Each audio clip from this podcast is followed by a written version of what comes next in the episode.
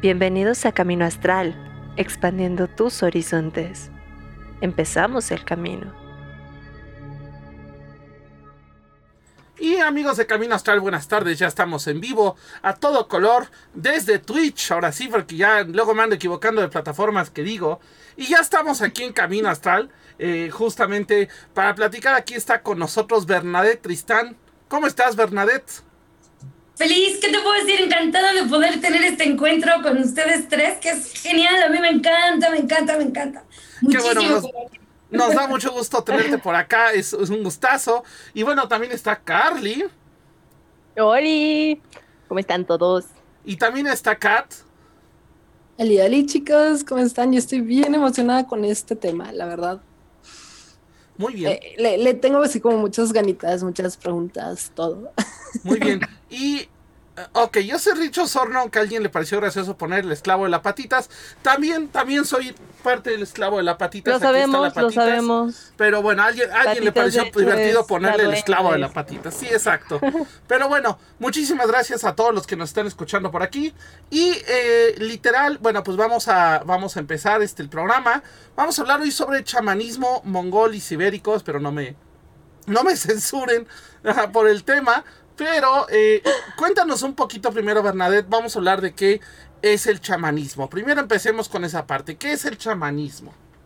Fíjate que esta, esta pregunta es como súper, súper importante porque de repente la imagen o la idea del chamanismo en el mundo, ¿no? Está llena de muchísimos, de muchísimas, ¿cómo llamarlo así? De muchísimas tradiciones, de muchísimos procesos y algo que es importante es que eh, el chamanismo per se, en su naturaleza, es como la magia del caos, ¿sabes? No pertenece a ningún dogma, no es dogmática per se. De hecho, es como un contacto con la naturaleza, con el momento. El proceso del chamanismo, además, va a ser muy importante. Su origen per se, pues está en estas áreas de Siberia y Mongolia, ¿no? La palabra, la palabra chamán viene de, de esta energía o de este regalo de, las palabras sibéricas de la Siberia Central, ¿no? Y que eh, pues va a llevar muchísima energía de espíritu, muchísimo contacto de espíritu, ¿no? Al final, eh,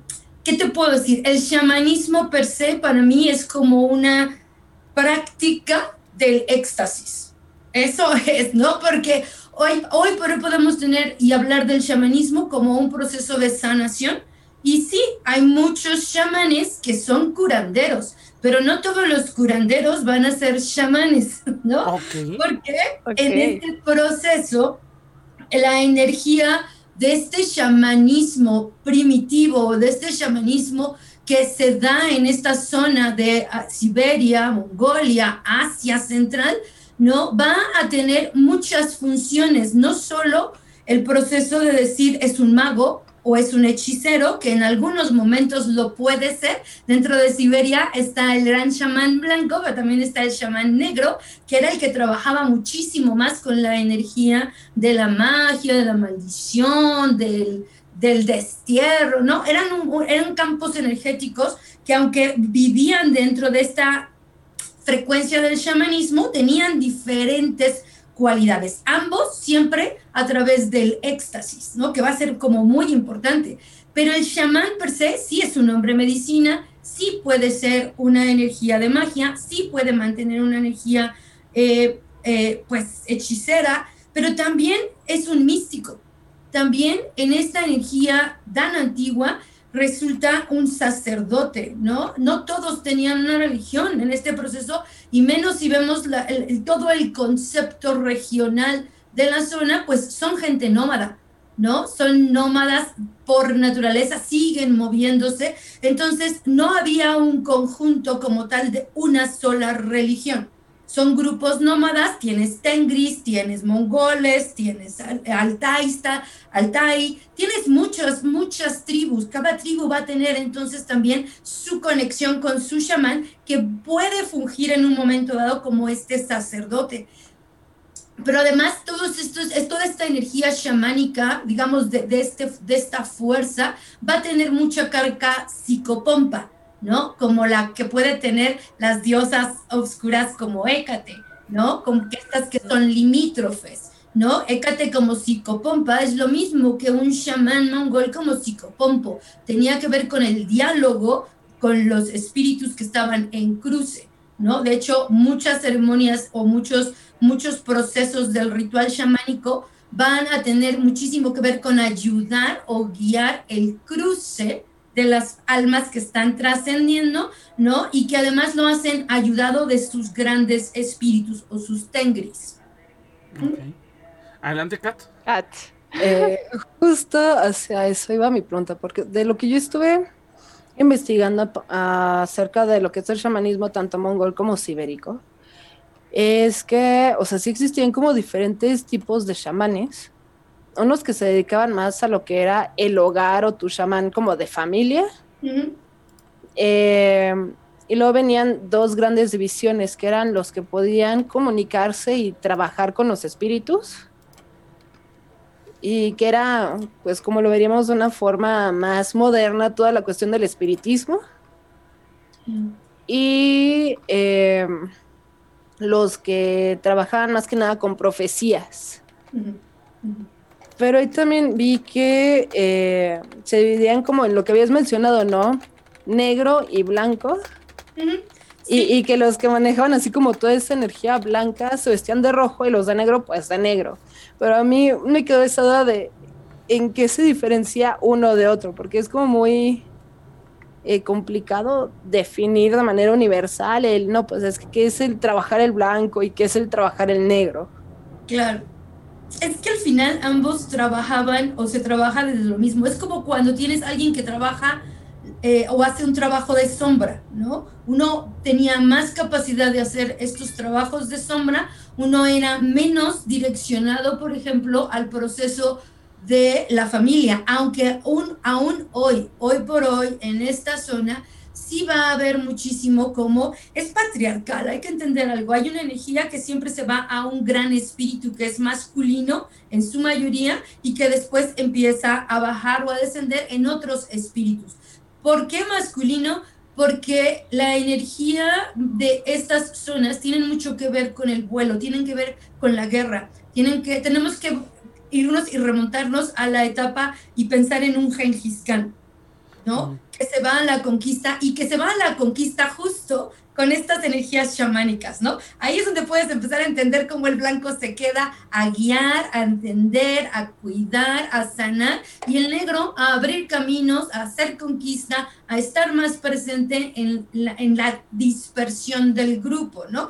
Y es y fíjate, esto es bien interesante porque aunque Gengis Khan tenemos una idea de él como muy tremenda, muy terrible, muy azotador, yo te puedo decir que a mi parecer, y creo que muchos van a, con van a estar de acuerdo con esto, Gengis Khan fue el primer feminista, ¿no? Gengis Khan en su proceso, eh, él habita, vive, crece, primero porque su mamá siempre lo, lo cuidó, era un hijo de mamá soltera, que a nuestro, en ese momento no era como tan importante ser un hijo de mamá soltera o no. Había mucha guerra, había muchos procesos, así que había muchas mujeres solas o no solas. La guerra no es una cuestión femenina o masculina. Sin embargo, Gengis Khan sí tenía una, una intención muy clara de dar certeza a las mujeres. Se conquistaba, se hacía, pero se entregaban tierras a las mujeres, se aseguraba de su legado. ¿no? O sea, aquí hay mucho, tanto social, antropológico, histórico, que se mezcla con la magia de estos chamanes que van a estar, sí, en algún momento podríamos pensar que se parecen a la energía de los espíritas, porque dan, sus cuerpos son utilizados. Si lo vemos desde afuera, pensaríamos que es un medium, que es una posesión incluso, ¿no? ¿Por qué? Porque en el, en el proceso de eh, estos chamanes que van a éxtasis, siempre se trabaja por éxtasis, pero te digo, el chamanismo es la práctica por excelencia del éxtasis, ¿no? Y entonces los chamanes se preparan para dejar que entre un tengri. Un tengri puede ser bueno o malo, no hay, hay, hay, ellos tienen que tener mucho y se tiene que tener muchísimo cuidado cuando se trabaja este, este tipo de chamanismo de cómo estoy permitiendo la entrada.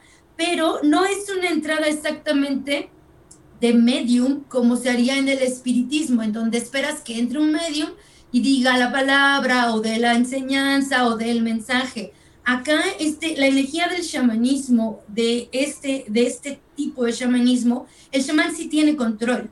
El chamán sí está, aunque da espacio para el ingreso de un tengri, de un espíritu, el chamán está presente, tiene control, tiene que tener cierto grado de control porque si entra un, un, espíritu que no es el que él quiere, que no es el, el que le conviene, este chamán tiene que tener la fuerza de retirar a ese espíritu o dejar que el espíritu hable lo necesario y poder acabar con el trance. O sea, el chamán no pierde control como en algunos otros procesos en donde sí hay una pérdida completa, en donde se canaliza y entonces el canal pues está un poquito fuera de la energía que está entrando. Entonces es un mecanismo muy fuerte, muy interesante en ese sentido. Bueno, eh, quiero, quiero, seguir haciendo preguntas porque justo tocaste uno de los temas que más me fascina y que también eh, de todo lo que estoy investigando tienen mucho peso dentro del eh, shamanismo, tanto mongol como siberiano, que es la figura de Genghis Khan. Y pues digo, todos estudiamos historia a partir de que Genghis Khan pues era el gran Khan, ¿no? Nunca estudiamos la historia de quién fue antes, pero dentro del mito, si no mal recuerdo, eh, muchas de las tribus mongolas le tenían miedo al trueno, y él fue el primero que dijo, yo no le voy a tener miedo al trueno, pero fue como que desde un punto de vista muy chamánico, muy por fin un hombre en dominio de la naturaleza, que no se tiene que esconder y tener miedo de esa naturaleza. Entonces quería ver si nos podías platicar un poquito más acerca de, de eso. Es súper simbólico, ¿no? Esta energía del trueno definitivamente tenía que ver con la conquista del medio ambiente, ¿no? De saber que los chamanes estaban ahí incluso hoy por hoy, los, chamanes, cuando tú contactes con ellos hoy, te vas a dar cuenta que muchas de sus ceremonias sí están vinculadas con el fuego. El chamanismo es muy del fuego, ¿no? Le pertenece, tiene mucho campo en el fuego, pero esta zona se caracteriza mucho más por la energía de los rayos al estilo de un Thor, ¿no? Que dices, ahí está este Thor bajando, entrando, conquistando, guerreando, y, y Khan en su momento realmente lo que vence es ese miedo a ese fuego, a ese poder de la naturaleza, que le va a permitir en un momento dado, junto con sus chamanes, junto con todos ellos, poder conquistar. ¿Qué es lo que pasa? Y hay algo bien importante para este chamanismo. El proceso del éxtasis se da a través de montar el caballo para poder llegar al vuelo mágico. ¿Ok? Entonces, el, ¿qué pasa con los animales cuando hay truenos, cuando hay energía? Pues se asustan. Los animales pueden perder control, ¿no? ¿Qué necesitan? Un buen jinete. Y esa es un poco ese simbolismo, un Genghis Khan capaz de agarrar con fuerza, dominar un caballo, y en este caso a nivel del shaman, a nivel del espíritu, dominar al caballo de viento, que es el que los lleva a conectar con los espíritus, a conectar, a romper, ¿no? La barrera del cuerpo y a entrar al éxtasis. Cuando tú ves la energía de la danza que se hace, los movimientos que conlleva poder iniciar la cabalgata o el vuelo, te vas a dar cuenta que estos chamanes tienen un revolteo, tienen un coleteo, ¿no? Y es muy interesante, desde mi experiencia, las veces que lo he logrado practicar, ¿no? Sí es un éxtasis muy fuerte, es, es que montar ese caballo, dejar que el cuerpo lo sienta, lo atraiga y sientas toda esa energía, realmente es como dominar una tormenta, ¿no? De verdad es este proceso que vas, sube, sube, sube, y hay este proceso donde el cuerpo se rinde para que pueda entrar el subconsciente. Creo que esta es una de las cosas que es bien importante dentro de este chamanismo aquí en el chamanismo sí hay un gran juego entre el consciente y el subconsciente. Sí está muy claro que lo que hay y lo que tienen que hacer es dejar que el subconsciente se abra completamente con un consciente que hace dirección y entonces estos chamanes están trabajando constantemente en supraconsciente, ¿no? Y, lograr ese, esa práctica del supraconsciente, la verdad es que es muy, muy reveladora porque entras a campo sutil.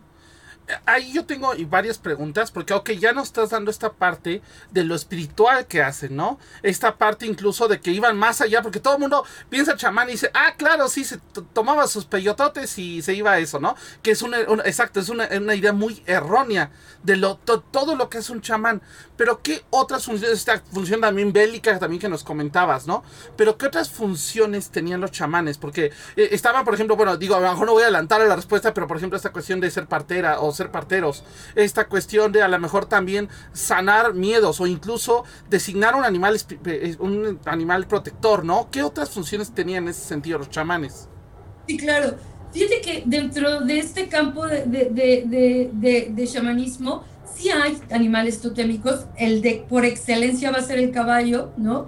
Eh, porque son sus animales, ¿no? E, este caballo, esta águila bisiberiana, esta ave enorme, que es también la que utilizan para la cacería y para la guerra, ¿no?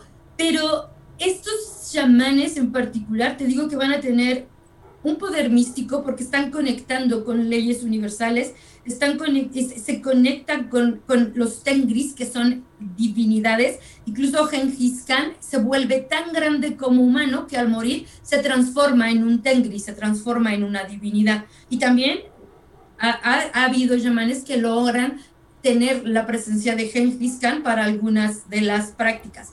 Estos yamanes están muy, muy vinculados a la vida diaria eh, además de que han hecho su esfuerzo, ¿no? Eh, ahora, ya en nuestra época, incluso una forma que encontraron para sobrevivir, pues fue generar esta especie como de, de, agrupación, ¿no? mongólica y chamánica para poder subsistir, ¿no? Incluso, pues ahora hay visitas guiadas y turismo que les da fuerza porque lo pusieron como un proceso cultural. se sanan y se salvan por el proceso cultural. Pero lo hacen porque finalmente están vinculados con la vida diaria.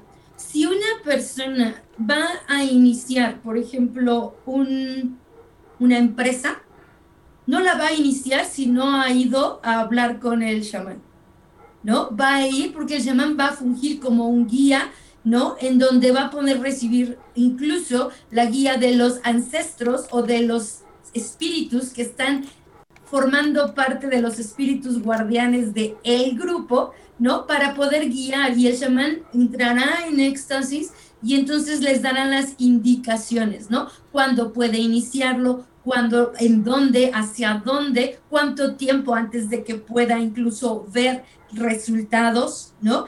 Está muy vinculado, más que vinculado con el parto, está vinculado con los momentos de gestación. ¿Cuál? Porque si yo voy a tener un bebé, no voy a ir con el chamán cuando ya tengo al bebé encima. No, lo ideal y lo que busquen ellos es ir antes para poder ser guiados hacia el mejor momento, en la mejor situación, en la mejor luna o en la mejor estación. Es decir, aquí son como, no, no esperan a que pase, antes de que pase obtienen, son grandes guías espirituales.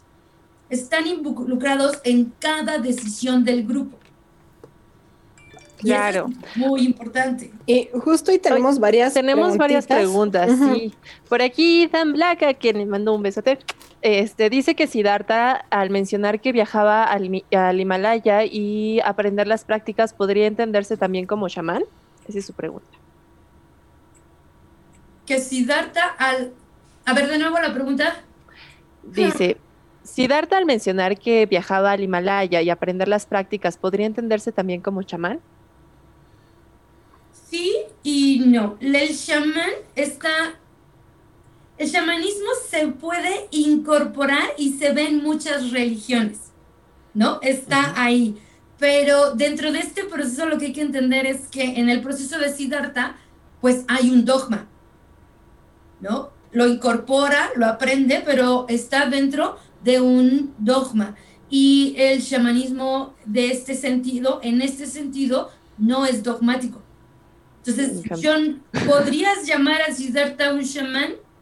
Sí, quizá dentro de su religión, ¿no? Pero eh, los estados de éxtasis son totalmente diferentes. La intensidad del éxtasis es totalmente diferente. Un éxtasis obtenido por meditación no es que no sea valioso, es muy valioso, ¿no? Pero es totalmente diferente al chamanismo. Totalmente. ¿Cómo sería entonces eh, las diferencias de los éxtasis en este sentido espiritual, digámoslo. Que básicamente en este sentido, en este sentido espiritual, el chamán busca el éxtasis, entra en estado de trance muy profundo para poder ver almas, espíritus. La idea de este chamanismo es que tanto pueden ir al cielo como van al inframundo sin la cosmovisión que tenemos nosotros de que el cielo es el bueno y el inframundo es el malo. Ni abajo te quemas, ni arriba te, te limpias. Es neutral. Depende de lo que se requiriera, la guía necesaria era y es hacia donde el chamán se mueve, ¿no? Y entonces son chamanes que puedes, eh, que este tipo de práctica de, de éxtasis te va a llevar a que puedas conectar incluso a niveles muy cósmicos vas a ver que estos personajes por la amplitud y como no hay un sistema dogmático, de repente pueden estar hablando de estos tengris que están vivos en otra dimensión, en otro estado, en otro multiuniverso y que en este sentido chamánico primitivo les quedaba muy claro que habían estas multidimensiones y estos multiuniversos, ¿no? Y que, por ejemplo, en este sentido eh, del chamán, el chamán estaba muy pendiente del alma, sin ser dogmático. ¿Qué es la, la misión de chamán? El alma. El, el, diálogo con el alma, el cuidar el alma. Para algunos de estas energías se pueden dividir, incluso hasta el chamanismo tibetano, ¿no? Que son lo que comparten dentro de esto Mongolia, Siberia y el chamanismo tibetano, que no tiene que ver con el budismo. El budismo llega después y sí es donde el chamanismo tibetano pues queda absorbido o aniquilado en mucho sentido. Todos estos tres primeros shamanismos tienen muy claro que el trabajo del alma es importante. Dividen el alma en tres partes, pero que son una. Es como mi mano. Son, puedo tener cinco partes, pero no dejan de ser una, ¿no? Lo que pasa con estos shamanes es que dicen, bueno, yo en mis experiencias de vida, una partícula de mi alma puede irse lejos y entonces tengo una separación del alma que me puede dar a lo que podríamos decir pérdida del alma, aunque no es necesariamente una pérdida del alma dentro de este chamanismo, ¿no? Sino que hay un alejamiento de la partícula, ¿no? Y en ese alejamiento de la partícula es donde ellos están muy presentes para observar y poder hacer y atraer a través de un ritual que es un llamado del alma, que me permite volver a unir estos tres fragmentos en el centro y que puedan volver a funcionar cuando se, desprende esta partícula de alma, las personas pierden energía. Podríamos pensar que en síntomas se parecen a cuando alguien tiene ojo, pierde fuerza, le da fiebre, tiene diarrea. O sea, hay síntomas que podrían decir, y eso es lo que el chamán voltea y dice, allá hay algo en el alma. Y entonces reintegra. Y al reintegrar el alma, lo que busca es darle nuevamente fuerza al alma, su luz. Entonces, estos chamanes están, e, e, esa sería la diferencia. Aquí hay un proceso de, pues sí, de ascensión, de conocimiento, de entendimiento, de iluminación. Y acá ellos dicen, todos tenemos un alma iluminada, solo que a veces se nos baja el volumen y hay que ayudar al alma. Aquí hay un servicio diferente hacia el alma, no hacia la encarnación, no hacia la experiencia religiosa. Claro, claro. Ay, qué bonito es escucharte, de verdad. Estoy muy feliz. Este, por aquí son otras preguntas. Espérate, pero Kat no ha sacado sus lentes para leer preguntas. Ah, Kat, por favor, ¿puedes leer las preguntas hoy? Mira, qué bárbaro. Ven a más, ven a más. ok, eh, Ethan también nos hace el comentario. Es curioso que el rayo es la sublimación del fuego. Es la partícula ritualística del elemento fuego. Pues eso era más comentario que pregunta y, sí, completamente. Ajá. completamente. que ahorita viene una pregunta de eso, ahorita que acabes la, la suelto. Totterby tiene eh, una pregunta. Que, más o menos ¿Cuál fue la función de los Tengri dentro de la cultura mongola? Pero así como más en la función de los Tengri. ¿Y qué es un Tengri de una vez? un, Tengri es un espíritu, es como el gran espíritu. El Tengri son energías divinas, son seres que van hacia arriba, seres que o en su vida como Genghis Khan han, y han aportado tanto que en el momento de su trascendencia se iluminan y se colocan dentro de la energía de divinidad. Insisto, la divinidad en estos procesos tenemos que cambiar la idea de que está arriba o está abajo. Hay tengris abajo, hay tengris arriba. Tengri es un espíritu. Claro, hay que entenderlo como, como siempre hemos dicho, esta parte de, de, una planta, ¿no? O sea, no porque esté debajo de la tierra quiere decir que sean malas las raíces, ¿no? O sea, en realidad es, son bases y lo que venga arriba, pues esta, esta parte lúcida que podemos ver. Hay que entender eh, esta parte lo más natural posible, ¿no? Y entender que por pues, la tierra no es mala, es de donde germinamos, ¿no? Que, es justo donde te manchan las manos, pues es diferente, ¿no? Pero, ajá, pero hay que entenderlo así. Sí, claro, claro. Y esa parte es bien importante. Un tengri puede estar en cualquier lugar. Lo puede sacar en una planta, lo puede, sale del rayo, sale de la copa de un árbol. Es un tengri.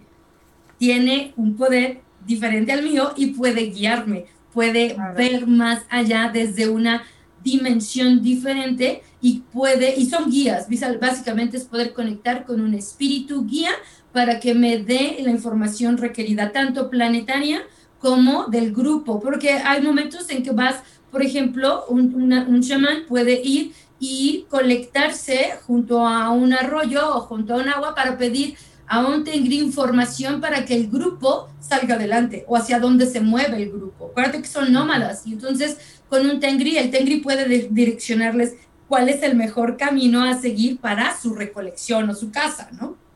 Ok, perfecto. ¿Y hay una pregunta más, Kat? Ok, eh, lentes otra vez. eh, Claudio Monet nos dice, el shaman maneja múltiples energías con sus sentidos. Ethan pone, es como el entrelazamiento cuántico.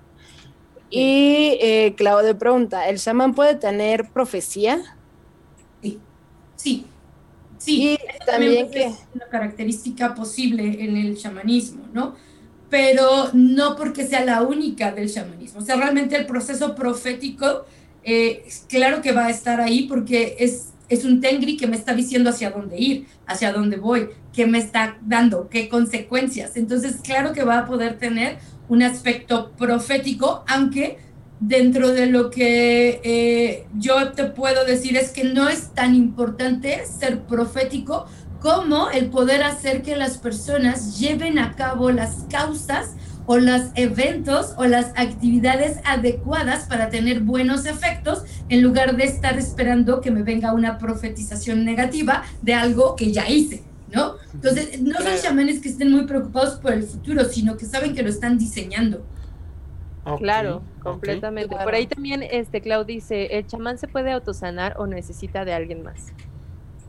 Todos, absolutamente todos nos autosanamos. El chamán en este proceso y más en este proceso de, de, ellos, aunque sí vas a ver que pueden haber estas, estas sanaciones espontáneas, como lo puede haber en cualquier otro campo energético, ¿no? ¿Por qué se dan estas sanaciones espontáneas? Porque están trabajando con supraconsciente, porque mucho de este proceso, de esta red energética que conecta con todos, para ellos está muy presente y entonces es más fácil ver dónde está y armonizarlo. Y entonces en algunos momentos, claro que se puede llevar a cabo grandes sanaciones que dependen de cómo el chamán está hablando con el espíritu de la persona para que el espíritu de la persona lo haga. El chamán, como cualquier senador de hoy en día, le queda claro que no es él, es la persona y su conexión la que va a hacer lo que el chamán sabe y puede ver. Y entonces yo te puedo decir, mira, es como si tú en este momento estás sentada y yo te digo, mira, eh, yo creo que sería importante que para que tú sanes, en el caso del esclavo de las patitas, le diría, a ver, en este proceso, ¿no? Él viene y yo lo que puedo ver es que Pikachu está inclinado. Él no ha visto que Pikachu está inclinado porque está viéndome a mí y está viendo muchas cosas. Entonces yo le puedo decir, ¿qué te parece si alineamos a Pikachu? Y entonces se levanta, alinea a Pikachu y a él se le abre un trabajo nuevo. Claro. ok, ok.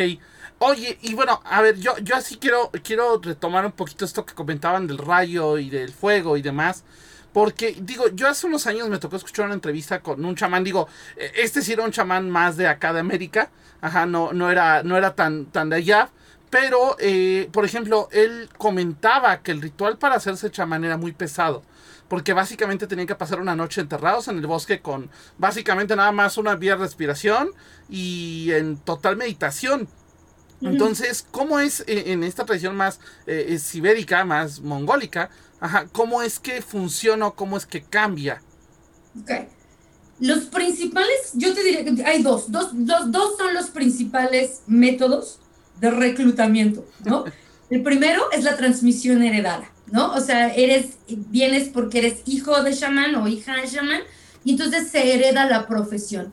La siguiente es lo que es, lo que es más fuerte o la iniciación más fuerte, que es la vocación espontánea o el llamamiento, en donde eres elegido, ¿no? En donde de repente pues empiezas a tener muchas cosas que empiezan a sucederse, que no te salen bien, que el campo este, encuentras, eh, eh, empiezas a ver cosas, ¿no? Y entonces dices, no sé qué me está pasando. Y ahí es un llamamiento, ahí es donde estoy sintiendo un llamado. La, muchos de ellos son por llamado, ¿no? En el caso de Siberia, con la energía, eh, pues ahora un poco más moderna, hay muchas mujeres en el chamanismo siberiano en el mundo, están moviéndose, ¿no? Y ahí yo te puedo decir que he tenido la, la fortuna de tener grandes maestras siberianas de este sentido y lo que te puedo decir es que a ellas lo que las lleva son estados de crisis a borde de muerte, ¿no? Y entonces son sanadas, son cuidadas, son acogidas por chamán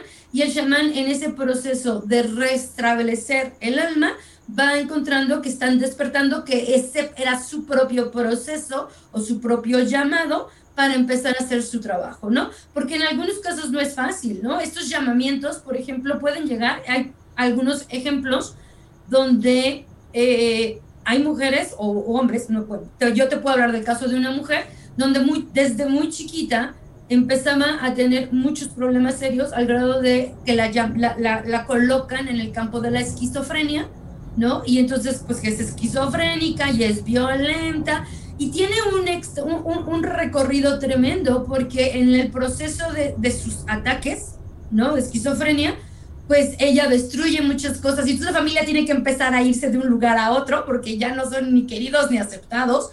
Posteriormente ella dice, la solución es que yo me vaya de la zona se va de la zona, se tranquiliza un poquito, se casa, empieza a hacer vida y, y regresan los ataques esquizofrénicos. Y empieza otra vez a tener que tener un peregrinaje que la lleva de regreso a casa y regresando a casa se encuentra por fin con una chamana y esta chamana le dice, tú no eres esquizofrénica, tú tienes una entidad, tú estás canalizando y no te estás dando cuenta que estás recibiendo a una persona. Y entonces, sí, bueno, va, la toma. En este caso, en este chamanismo, sí a veces las, las, las sanaciones o los procesos de inducción con ella eran muy duros, porque en algunas tradiciones del chamanismo tibetano y siberiano se golpean con una vara. Y entonces son unos varazos, son unos latigazos que se dan hasta que se, hasta que se cesa, ¿no? Entonces, sí es muy interesante en algunos, no en todos, pero en algunos procesos sí hay violencia. Son mordidas, se muerden, hay, son mordidas que de verdad dices, qué impresionante que no le arrancó la piel, ¿no? Porque, no, claro, no están hechos, están en éxtasis, ¿no? Están en éxtasis, están rompiendo el cuerpo y entonces sí algunos pueden ser así, pero no todos sobre todo en este caso, sí son mucho del proceso de ir aprendiendo. Ahí hay mucho conocimiento, ahí hay mucha práctica. Montar el aire, iniciar el vuelo, no es cosa sencilla, sobre todo porque no están tan involucradas, es más, pueden no estar, no hay planta sagrada que necesite estar involucrada para esto. Es, un cuerpo, es totalmente un trabajo del cuerpo, ¿no? Lo que sí hay es vodka, ¿no? En esa zona lo que hay es una leche con vodka que incluso se le da al momento en que el chamán ya tiene a la entidad porque la entidad viene con mucha sed. Hay que hidratar muchísimo a esos cuerpos y ayudar a mantener el estado de éxtasis a través de el vodka, ¿no? Entonces, no todos son tan violentos, yo te diría, a mi personal experiencia son dos, por herencia o porque ha sido llamado. Y entonces el llamamiento es un llamamiento de dioses, es un llamamiento de espíritus. Sí hay quienes pueden, por ejemplo en Altai, ¿no? Estas mujeres de Siberia en Altai, que pueden ir por voluntad del clan o de ellas mismas a empezar a aprender, ¿no? Del chamanismo, de la energía, y aunque a veces son vistos como los más débiles porque llevan más tiempo, tienen que aprender, no venían con el llamado, ahí están. sí hay una parte en donde también tú puedes ser autodidacta o auto nombrarte para ir aprendiendo este campo del chamanismo. Ok, por acá Cloud dice, ¿el chamán puede llegar a ver las vidas pasadas de las otras personas? Sí, cuando es necesario. No es la prioridad. O sea, de repente eso es nuestra mente occidental. ¿No? Nuestra mente occidental quiere ver si algún, a dónde anduvimos, ¿no? porque empezamos ahora a tomar en cuenta que si hay reencarnaciones, que si hay muchas cosas. Entonces, esa es un poquito la occidentalización que quiere. Sí, sí podría, porque estos chamanes al romper el estado de tiempo, espacio-tiempo, pueden ver lo que sea. Es como una gran, un gran grid energético que tiene, contiene todos los tiempos, todos los espacios. Pero hay que tener en cuenta que en estos procesos no es el chamán el que va a ver una vida pasada hay un espíritu que va a decir si es importante tomar la energía de esta vida pasada, porque además en este shamanismo el concepto, nosotros queremos ver vidas pasadas porque pensamos en karma, pensamos en castigos, pensamos en saber qué estamos pagando en esta vida. Estos chamanes no están pagando nada, tienen muy claro ley de compensación y ley de retribución. El día que se murieron fueron a donde tenían que ir, hicieron lo que tenían que hacer aquí, no haya deudo ¿no? Entonces, en este sentido, podrían, pueden, pero solo que sea muy necesario. Y en este proceso el chamán lo identificaría, porque imagínate que alguno de nosotros llega, va con el chamán y el chamán diría, ellos sí tienen la creencia de vida pasada, entonces yo puedo ocupar esa creencia para ayudar a sanarlo, para guiar a ese espíritu, porque ese espíritu contiene una creencia de vida pasada, ¿no? Claro. sí podría, pero dentro de su zona no creo que sea tan importante porque hay un concepto diferente del karma, hay aportaciones. Algo que se me ocurrió justo con este punto de las vidas pasadas es, pues es como eh, intentar de, en vez de encasillarlos dentro de nuestra mentalidad occidental, sino ir como a su realidad. Siguen siendo pueblos que son nómadas, que la verdadera pregunta no es dónde estuve ayer o dónde estuve hace cinco vidas, es dónde voy a estar el día de mañana, hacia qué campo tengo que ir. O en Siberia también, los inviernos siberianos son de menos 40 grados. Es dónde tengo que cosechar, qué animales tengo que criar, voy a poder sobrevivir el invierno. Creo que es mucho más importante para ellos por las cuestiones de vida que ellos tienen. Pensar en el futuro, preguntar el qué va a pasar mañana, o sea, para ellos el ayer como tal Además, ¿sabes qué, Hay, hay, algo que es como también muy importante. En estos, en esto, en estos, en estos grupos, ¿no? Algo que, que ha sido y que es muy importante notar y que en mi caso yo siempre digo, eso es lo que tenemos que incorporar o podemos incorporar y me gusta mucho trabajarlo, es que ellos tienen presente a sus ancestros de forma muy diferente a nosotros.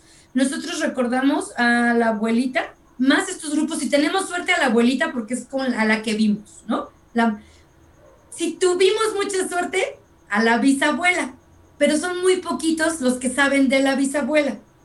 Déjame eh, poner todavía, ¿quién sabe de la tatarabuela? De la tatarabuela, de la pentabuela, de la sexta abuela, de la septa abuela, de la octotata o nana, abuelo o abuela, de los nona abuelos o abuelas. No tenemos la idea de cuáles son nuestras nueve generaciones atrás, mínimo, ¿eh? Y muchos de estos grupos tienen presente hasta 50 generaciones atrás, saben de dónde vinieron, conocen 10, 15, 20 de sus parientes y de sus ancestros. Sus ancestros, y eso es algo que yo trabajo mucho en karma, los ancestros no caminan atrás. ¿Por qué los dejaría atrás? Si atrás los puedo olvidar, los ancestros caminan a los lados se mueven con uno. ¿Por qué? Porque así sabemos cuántos somos. Somos hueste, ¿no?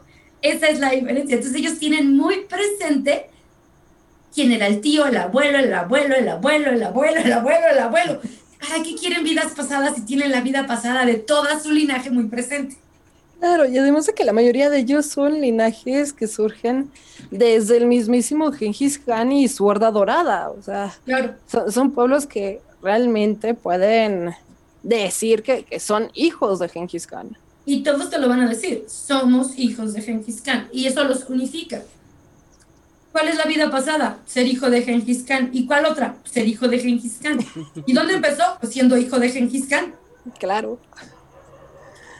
Eh, Ethan justo nos acaba de poner un mensajito y lo pongo antes de aventarme otra pregunta. dice, Ethan dice, hay que entender que muchas de las habilidades energéticas, por así decirlo, son consecuencias de su camino chamánico, pero no es la finalidad de ese camino. ¿El camino chamánico va enfocada a su ascensión espiritual como individual o es más grupal? No, el, el chamán no, le, no está ascendiendo, el chamán está trabajando, está encarnado. No, eso, ese concepto tampoco encaja porque no es dogmático. Si yo buscara ascensión, estoy, ¿qué tipo de ascensión? ¿Hacia dónde? Entonces tendría que tener un dogma que me dijera cómo es y hacia dónde va y cómo me voy a iluminar. En este proceso, el trabajo de la energía o el trabajo del chamán es ser ese intermediario entre dioses y su grupo y, sus, y, el proceso de poder mantener sano, en balance, funcional al grupo, ¿no? Cuida el campo energético del grupo, cuida a las almas. Entonces, el chamán va a ascender de forma diferente, hay un concepto diferente, está aportando energía al universo, confuso o evolutivo. Todos evolucionan, incluso el chamán. ¿no? Pero su misión como chamán no es ascender. Su misión como chamán es utilizar el don que tiene y hacer lo que debe hacer. Claro.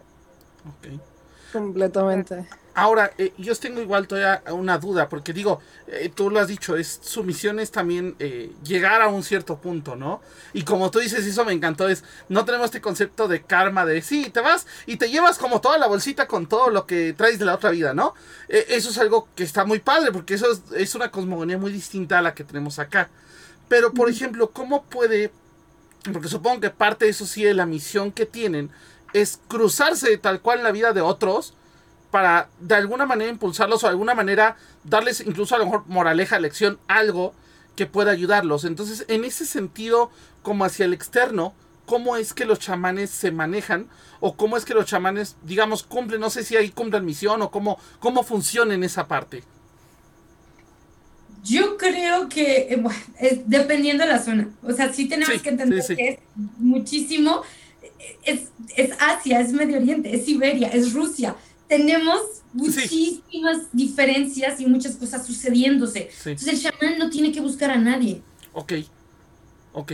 A él le llegan. Ah, ok, e-, ese es el, punto al que quería llegar. Ajá. ¿No? Sí, claro, el chamán siempre está en la disposición, sabe que su campo energético va a estar listo y para el que atraiga, llegue o encuentre, se está dispuesto, hay encuentros. Okay. ¿No? Pero que el chamán diga, es que ahorita entonces tengo que ir a sacar 40 clientes, otra 20 personas y tengo que ir a, a, sanar a que, a no sé, a, no sé, Rusia, ¿no? Déjame, no, no es por ahí, ¿no? O sea, la misión de los chamanes, si la vamos a ver de algún lado, es mantener el balance entre todos los seres, en todas las dimensiones, en, en su naturaleza, en los eventos naturales y sobre todo en el trabajo de eh, los espíritus, ¿no? O sea, porque al final los poderes chamánicos eh, no es poder obtener o tener más claro poderes semejantes, es decir, todos tenemos el poder de la herencia, de la concesión, del contacto con el espíritu, del sueño, de la profecía, de la premonición, todos los tenemos, absolutamente todos, no hay ninguno que no lo tenga, ¿no? ¿Cuál es el trabajo del chamán? Que él sí sabe qué está haciendo con él, se da cuenta que tiene el poder y entonces lo utiliza para poder hacer que la, de la obtención de sus poderes pueda desempeñar papeles importantes en, la, en su sociedad, ¿no?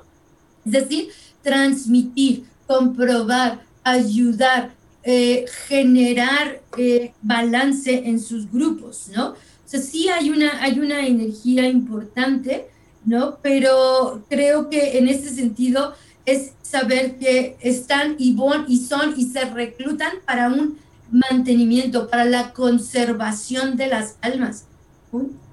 Sí, y una conservación del alma en este mismo proceso tiene que ver con la iluminación, digamos, con el brillo. Ellos no le llaman, hay algo que se llama el brillo, ¿no? Y todas las almas brillan. Entonces, cuando un alma deja de brillar, una de las misiones chamánicas es que el alma recupere su brillo, su brillo, no el que yo le pueda dar. No, los espíritus vienen y dicen, tú traías un brillo, no tenías por qué perderlo, porque hagas lo que hagas, el brillo se mantiene igual. ¿Por qué? Porque hagas lo que hagas, seguirás siendo alma. Ok. Ok, adelante, Katsilla. Muchas gracias por la respuesta porque sí, fue muy completa. Dale, dale, dale. Antes de que se acabe el programa. sí, porque ya estamos en la orillita. no, ya, sí. Estamos... en recta final y. Aquí es donde sale mi lado también súper ñoño en la cuestión musical. Ahí salen los lentes. Y sé, sé que una parte muy importante. Ah, es más, de, déjenme pongo los lentes para esto. Es mi lado súper ñoño. Sí, adelante, adelante. Adelante, Cat eh, ok. Mm, mm. Ñoña Cat, vamos. Eh, he visto que gran parte eh, dentro de las tradiciones, tanto mongolas como siberiana, es el throat singing y que es una parte que es hasta ritual y ceremonioso. Me gustaría saber más cómo surge, en qué momentos lo usan, cuál es ese trasfondo, además de que, bueno, ahorita ya todas las bandas de folk de allá, pues lo usan, es lo que lo hizo popular, pero me gustaría como conocer un poquito más. no solo Siberia, ¿eh? Mongolia, Siberia y los monjes. Hoy por hoy Tibet tiene mucho en sus, en sus pullas, ¿no? Que haya este, este deep throat o este canto tan especial que es característico de ellos, ¿no? Al final, creo que va a contener el mismo poder que puede contener los cantos de temazcal. No es el deep throat lo que lo hace, eso es lo que ellos descubrieron, eso es su identidad, eso los hace, les da una personalidad, ¿no? Y claro que el, el, el canto, la vibración, es un rezo, eleva frecuencia, nos conecta. Cuando todo suena en unísono, ¿no? ¿Qué es lo que pasa? Pues que todas las frecuencias, todas las mentes se unen, todas suben una frecuencia. Va a pasar lo mismo con cualquier canto, ¿no? Sí, hoy se pone de moda, sí forma parte de sus rituales, pero nosotros acá tenemos también nuestros rituales con nuestros cantos. Las, las, las iglesias abramistas o las tradiciones abramistas, pues también tienen sus grandes coros que claro que abren portal, ¿no? Si tú vas y escuchas, no sé, un concierto eh, de gregoriano, y le pones atención y te conectas con el gregoriano, créeme que vas a estar conectando y llegando a éxtasis, porque es la vibración, es la frecuencia, ¿no? Y cada grupo desde su identidad, pues va a encontrar la frecuencia que les permita este, pues este vuelo, ¿no? Es este, este vuelo que es un vuelo mágico, que puedes usarlo desde un águila o desde un caballo o desde un tambor, ¿no? Ok. Ok. Híjole, pues eh, súper completo, nada más que ya se nos está empezando a acabar el tiempo. Nos gustaría que nos dijeras algo como de cierre y también, por ejemplo, ¿dónde podemos investigar más? Porque, eh, digo, yo me imagino que hay mucha literatura de esto. Yo recuerdo haber leído hace unos años un libro, no me acuerdo respecto a esto, no me acuerdo el título, es un libro que hasta me dejaron en la preparatoria. Y, era muy interesante porque hablaba de todas estas costumbres. Digo, ahí ya se iban un poquito más hacia otro lado, pero también tenía mucho esta parte, iban creo que sea esquimales, pero no estaba tan alejado del asunto. Y eh, en cuanto a tradición, y también, ¿dónde te podemos encontrar a ti? ¿Qué cursos tienes? Cuéntanos un poquito. Híjole, claro, también, perdón, si puedes como decirnos cómo empezar más allá también de, la cuestión de libros, que creo que sí sería muy importante para entender la historia de, este, este chamanismo, sino también para entender y agarrar esos conceptos que a lo mejor yo no me voy a poder decir que voy a ser una chamana mongola o siberiana, pero sí agarrar ese tipo de este entendimiento mágico que me pueden ayudar a mi día a día para autosanarme, ¿no? este, no sé si nos puedes dar ahí ahora sí unos claps. Sí, no hay mucho. Definitivamente, desafortunadamente también no hay mucho, ¿no? Aunque sí hay mucho chamán vivo, yo te puedo decir que es entrar, buscar, eh, buscar e ir directamente a los grupos chamánicos de Mongolia que tienen una asociación ¿no? Por ahí les paso yo el link si quieres para que lo compartan, ¿no? En donde puedes ir instruyéndote. Por ahí hay una energía, una, un libro de Eliade que se llama El chamanismo, que se dedica muchísimo solo al chamanismo mongol y a, y siberiano, que también está muy interesante, bastante completa su, su, enciclopedia. Eh, sí hay por ahí algunos libros, desafortunadamente, pues muchos de estos ha sido difícil que muchos de ellos sobrevivan. Muchos empiezan, ¿no? Ahorita puedes buscar a personas como Shakuntali o como mm, algunas de las mujeres siberianas que están haciendo y saliendo, ¿no? Que están como en este proceso, como yo, experimentando y trabajando el, ciber, el, shamanismo, ya desde una modernidad, adaptándolo mucho y trabajando con campos sutiles, ¿no? Es un trabajo que sí conlleva éxtasis, que sí conlleva la supraconciencia y que entonces esta, se, se, trabaja pues así, ¿no? Eh, tocando estos puntos de conciencia, estas redes que hacen cambios muy rápidos, muy, muy rápidos, ¿no? Porque estás trabajando desde una energía o desde una dimensión en donde el cuerpo astral también está involucrado, donde hay muchísimo, muchísimo del ser. Se ve multidimensional y multiuniversal el ser para poder trabajar con él, ¿no? Entonces, en ese sentido, pues sí es como hacer mucha investigación, yo te diría que quieres entender, lee Gengis Khan, lee la vida de Gengis Khan. Por ahí debes empezar, debes entender que cómo es este mundo, cómo, cómo es de diferente a nosotros, cómo hay tanta tribu, tanto, tanto proceso nómada, tanto movimiento de la tierra, a veces están en Rusia, a veces no son de Rusia, a veces serán de otro país. Ahí hay muchísimo movimiento que creo que para entenderlo hay que estudiar esa historia más a fondo. Hay que entender los procesos sociales, políticos y económicos del lugar para entender cómo estos chamanes fueron mimetizándose, cómo lograron sobrevivir algunos, porque al final también vivieron una etapa en donde vienen otras tradiciones, otras religiones y acaban con ellos. Son asesinados, son quemados, también sufren muchísimo, muchísimo de esto, ¿no? Desde Mongolia hasta Tibet, ¿no? Todos son en un momento dado pues asesinados. E, eso es lo que hace que sea tan poco lo que de repente se empieza a recuperar, pero sí hay, ¿no? Sí lo hay. Entonces, pues ese, es el, lo que yo te recomendaría. ¿No quieres leer? Ve primero por Gengis Khan, escucha su historia, cambia la mirada que tienes de Gengis Khan para que veas el espíritu, la fuerza que hay en Gengis Khan y cómo, porque ese es el ejemplo de todos los que estaban alrededor de él, esos hombres, esos chamanes que dieron paso a una ideología y a una intención de unificación, ¿no? Eso sería como el caminito quizá a, iniciar en este proceso, ¿no? Para aplicarlo, pues sí es que tienes que aprender el éxtasis, tienes que empezar a entender qué es el trabajo de estos campos sutiles, lo mar y estos campos sutiles no son tan complicados, ¿eh? son leyes universales y son solo una partícula, son solo una fracción, hay que tenerla, hay que complementar muchísimo, no es de la noche a la mañana. Los pasos iniciáticos requieren de mucha, hay que leer, o sea, se requiere de agarrar y decir, pues voy a investigar y voy a leer y voy a leer de esto y de esto y de la historia y de la política y de la economía y de cómo el pueblo o cómo el grupo hace una cuestión para generar una cosmovisión y cómo esa cosmovisión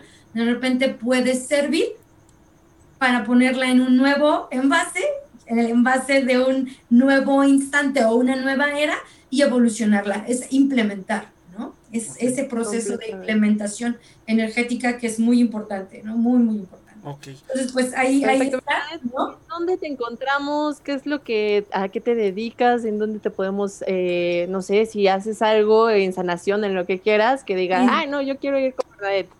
Cuéntanos. Sí, sí, mira, me encuentras como Bernadette Tristán en el Facebook me encuentras en Facebook, también vas a encontrar mi página que es 8 Inana, así 8 con número y luego Inana como la diosa. Y eh, o vía WhatsApp al 5525 04 31 27. Doy cursos, tengo muchísimos cursos, tanto en círculos femeninos, formaciones, eh, un poco de magia de caos, ¿no? Susurro, muchos de estos que he aprendido con ellos, que estoy dando también en sesiones. Entonces doy sesiones personales, doy cursos bastantes pues yo creo que sería más fácil que se metan a mi página y vean los que están en este momento dándose, ¿no? Y todo el año hay diferentes cursos, así que cursos y sesiones personales, pues ahí estoy para servirles. Eh, eh ¿nos puedes repetir el número, por favor? Sí, claro, 55. Porque ahí. es que quise anotar tu número y me pagó los micros. Entonces, por favor, ¿puedes repetir tu número? Perdón. No, claro que sí. Es el 55 25 04 31 27. Y la página, pues mi página personal, Bernardete Tristán. Perfecto, gracias Kat por ya para que yo no mate los micrófonos. Siempre déjame esas cuestiones, Rich, no te preocupes. Sí, ya, ya, ya no Jamás no mutes los micrófonos. No nos mutes, Rich. Está bien. Oigan, pues llegó ya la hora de irnos, vámonos rápido con saludos astrales. Bernadette, saludos, ¿a quién quieres mandar saludos? Híjole, pues a todo el mundo, ¿qué le puedo mandar saludos a todos aquellos que nos encontramos en el camino? Ya los estamos saludando. Y a ustedes un abrazote y de verdad muy agradecida por la invitación. Gracias a ti. por a ti por estar. Carly. Un saludote astral a Ethan Black, que estuvo por ahí, a Cloud, que también anduvo, a Fer Mosby, que dice que qué onda con los con las este, orejitas. Mira, tengo, tengo un profesor de fundamentos de programación de ahí voy a sacar para las orejitas. Un saludo a Fermos. Ah, ok, perfecto. Un saludote a todos los que nos escuchan en las diferentes plataformas. Recuerden que mañana vamos a estar eh, con las brujas del caldero a las 7 de la noche. Vamos a estar hablando acerca de Cat. Cuéntanos de qué vamos a hablar. Pues mañana vamos a estar hablando acerca de la intuición. Y Carly, una vez, la próxima semana, ¿qué hay? Próxima semana vamos a estar hablando sobre la lectura de la palma de la mano con Ángel Luis. Este, la verdad es que va a estar también bien interesante, así que ya se la saben. Si quieren escucharnos, nos pueden escuchar en vivo eh, por aquí por Twitch. Este, si no, bueno, nos pueden encontrar en YouTube, en Spotify y en Evox y en un montón de plataformas. plataformas más que jamás nos acabaremos de aprender. ok, eh, por ahí mañana es a las 7, efectivamente mañana es a las 7 de la noche. 7 de la noche. Kat. Bueno, un saludísimo a todas las personas que nos estuvieron escuchando, a Fer, a Ethan, a Claude, eh, Bernadette, muchísimas gracias por estar aquí, estuvo padrísimo el programa, yo muy feliz con todo lo que aprendí. Un saludísimo también a Totterby, a mis papis y a todas las personas que nos escuchan tanto por Twitch como por todas las demás plataformas. Y nos vemos mañanita. Mañana miércoles. Mañana, miércoles a las 7. Mañana miércoles. Correcto, yo quiero mandar saludos a mis papás que por ahí andaban. Eh, igual por ahí, este, gracias al Gompanchero que vino por acá. Eh, igual a Lisi, por ahí andaba Taquito también. Eh, Freud. igual, bueno, aquí a la patrona que ya está aquí. Que ya dice que ya, que ya le corte, por favor. Y este, pues muchas gracias a todos los que, que no la silencie mañana, perdón. Es que eh, esperemos que se productor con los números, tengo que arreglar aquí jugando cosas. Bueno, ya no me pasa tan seguido. Sí, ya, ya estamos mejorando. Ahí, vamos, ahí vamos. Aplaudamos eso. Pero bueno, muchísimas gracias. Esto fue Camino Astral. Nos vemos la próxima semana. Bye, bye. Ay, a Fanis Blancas que por acá me manda saludos. Por hoy hemos terminado. Pero recuerda que la próxima semana podrás escucharnos en nuestra fanpage vía Facebook Live. Camino Astral, expandiendo tus horizontes.